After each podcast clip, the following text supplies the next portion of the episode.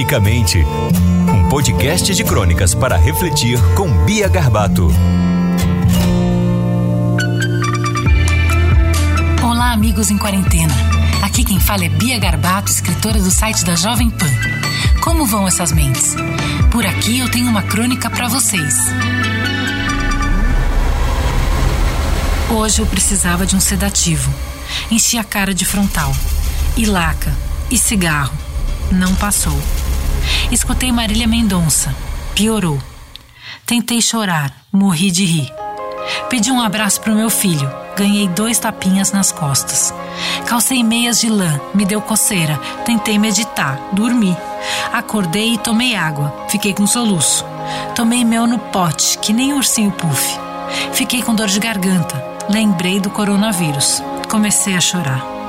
Passei pro uísque. Parei de sentir minhas mãos. Pareceu funcionar. Deitei. Começou a girar. Enjoei. Tomei Dramin e Novalgina para aliviar a dor. Me cobri, senti calor. Ruí a unha, comi o esmalte. Senti falta de ar. Mandei uma inalação, meu nariz escorreu. Pus a mão no coração, caiu minha pressão. Liguei para o psiquiatra, me mandou tomar frontal. Liguei para minha avó, me mandou comer o laca.